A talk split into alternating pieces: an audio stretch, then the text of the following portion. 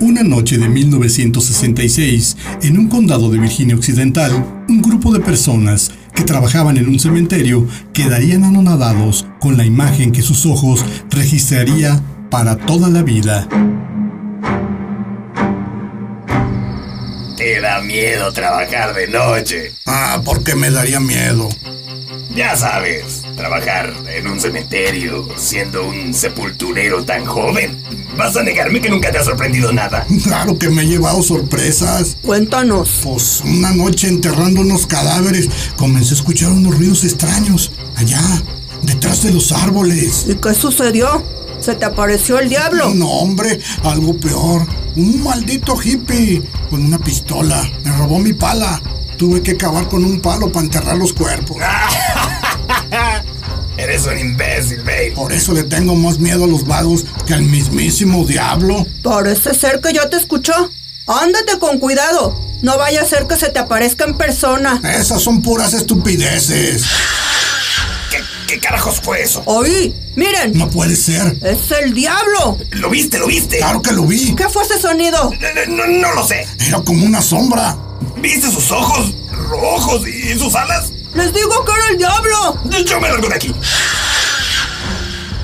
Esa noche se había aparecido una criatura infernal a un grupo de sepultureros. Sin embargo, no sería la única vez que sabríamos de este ser aterrador.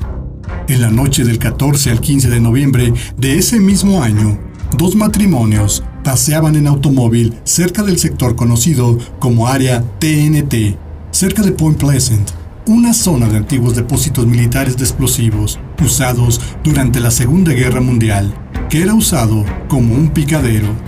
Roger iba manejando por los caminos solitarios de la terracería cuando su pareja gritó de forma aterradora.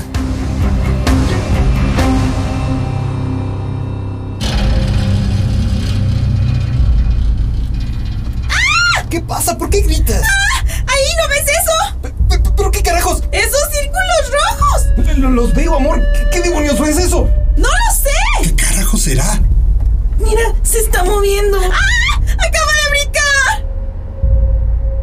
En ese momento, los dos matrimonios se dieron cuenta de que aquellos círculos eran más similares a unos ojos rojos, pertenecientes a una criatura fuera de este mundo. La figura humanoide de color grisáceo alcanzaba los dos metros, con un par de alas pegadas a su espalda y piernas de ser humano.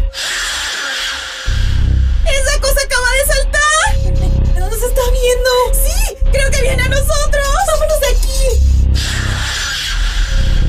¡Nos está siguiendo! ¡Acelera! ¡Acelera! Voy a 150, no da más. ¡Maldita sea! Está justo detrás de nosotros.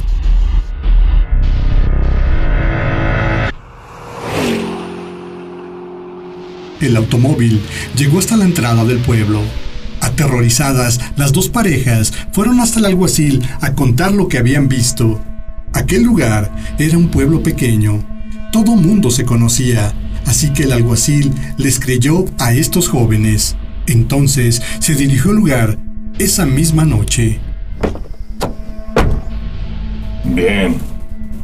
Este es el lugar. Aquí no hay nada. Quizás solo fue su imaginación. ¿Qué, qué demonios? Vaya. Solo es un perro muerto. Sí, es posible que se asustaran con esto. Aquí el alguacil Miller. Estoy dando una revisión cerca de la carretera 5 hacia Point Pleasant. Unos jóvenes reportaron haber visto un animal desconocido, pero parece ser solo el cadáver de un perro.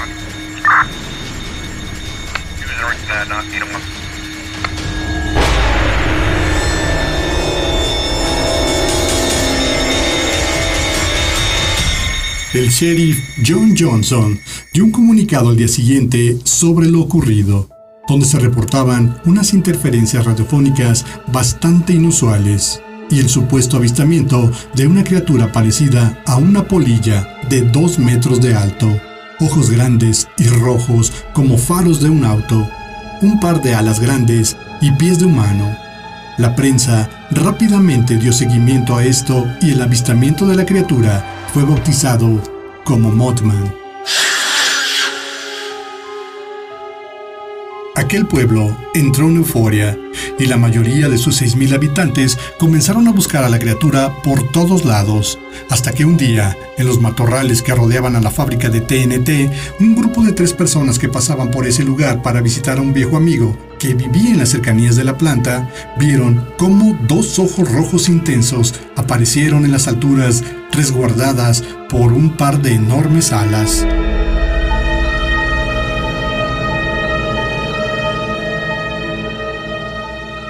Raymond, ¿qué, ¿qué es eso de ahí? Es... eh, demonios. No sé qué carajos es eso. ¿Lo puedes ver tú, mi amor? Lo veo. Es como lo describió el alguacil, ¿no? Es posible. ¿Qué hacemos? Por lo pronto, nada. Voy a seguir conduciendo. Quizás solo fue nuestra imaginación. Cuando aquellas personas llegaron a la casa de sus amigos, los hijos de estos les indicaron que no estaban. Por lo que después de una breve charla con los niños, decidieron regresar a sus casas.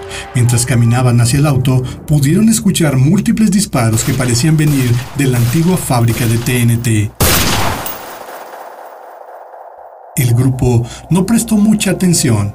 Sin embargo, cuando estaban a punto de entrar al auto, un sonido les hizo volver la vista atrás. La criatura estaba detrás de ellos, comenzó a enderezarse y abrió las alas. ¡Vamos adentro de la casa! ¡Abran la puerta! ¿Qué sucede? ¿Qué pasa? ¡Corran! ¡Escóndanse! Tengo que hablar a la policía. ¿Qué está pasando, señor Raymond? Hay algo allá afuera. ¿Es el Mothman? ¡Es un demonio! Pues vamos, vamos, respondan, respondan. ¿Vamos a estar bien? Tranquila, niña, no pasa nada. ¿Por qué no responden, maldición? Buenas noches, estación Tienen que venir. Hay una criatura parecida a lo que dijo el alguacil. Muy bien, señor. ¿Cuál es su ubicación? Estamos en... Miren, está ahí, en la ventana. No puede ser, no puede ser. Lo, lo, lo estoy viendo. Son unos ojos enormes y rojos como faros. Señor, tranquilícese. ¿Cuál es su nombre? ¿Eso te importa, carajo? Mi nombre es Raymond. Estoy viendo a la criatura justo frente a mí. ¿Ustedes se encuentran a salvo? Estamos dentro de la casa. Se está moviendo. Están en la otra ventana, quiere entrar. Maldita sea, vengan a ayudarnos. Estamos a 500 metros de la antigua fábrica de TNT sobre el camino principal. Después de algunos minutos de pánico, la gente dentro de la casa escuchó un aleteo feroz. Mothman se había ido. Afuera de la casa solo se sentía como un aire pesado y nada claro, como si fina ceniza estuviera suspendida en el aire. La policía llegó demasiado tarde para ver aquella criatura. Solo fueron testigos de cómo los niños que vivían en la casa estaban casi en estado de shock. Durante muchos días se reportaron avistamientos de aquella figura humanoide sin rostro, cuyas características principales eran enormes círculos rojos descritos como ojos, con la capacidad de emitir luz durante la noche, gigantescas alas de más de 3 metros y piernas de humano. Niños, adolescentes y adultos no podían estar volviéndose locos. La criatura estaba merodeando los alrededores de Point Pleasant. El 7 de diciembre de ese mismo año, John Keel, escritor e investigador de ovnis, una investigadora y su acompañante decidieron entrar a la antigua fábrica de TNT a investigar lo que estaba pasando. Durante varias horas recorrieron el lugar entero, auxiliados solo con lamparillas de mano. No pudieron encontrar nada, nada más que un extraño silencio, como si estuvieran dentro de una cámara de vacío. Sus oídos estaban completamente tapados. Convencidos de que ya no encontrarían nada más, se dirigieron cuidadosamente hasta la salida. La investigadora abrió la última puerta para entrar en el cuarto que estaba a la salida, cuando un par de círculos rojos enormes aparecieron de la nada. ¡No! ¡Está aquí! ¡La criatura está aquí! ¿Qué está pasando? Ya no veo nada. Lo vi, estaba aquí, juro que lo vi. ¿Pero qué viste? Sus ojos enormes y rojos. ¿Segura que no fue un reflejo de la lámpara? Estoy segura. Tranquilízate. Voy a revisar. No veo nada. Quizás hemos estado demasiado tiempo aquí. Me siento sofocada como si hiciera falta aire. Es la criatura, cambió toda la atmósfera, lo sé. Desde que la vi siento mucha presión en el ambiente. Becky, Becky, ¿estás bien? Tenemos que salir de aquí. Me están sangrando los oídos.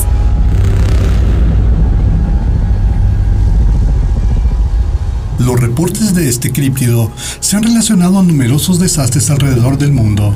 En 1968 se habla de la aparición de Mothman poco antes del desastre nuclear en Chernobyl, reportando su avistamiento en Georgia y los alrededores de Ucrania. En marzo de 2009, en la ciudad de Chihuahua, fue visto por un joven y varias personas de la localidad.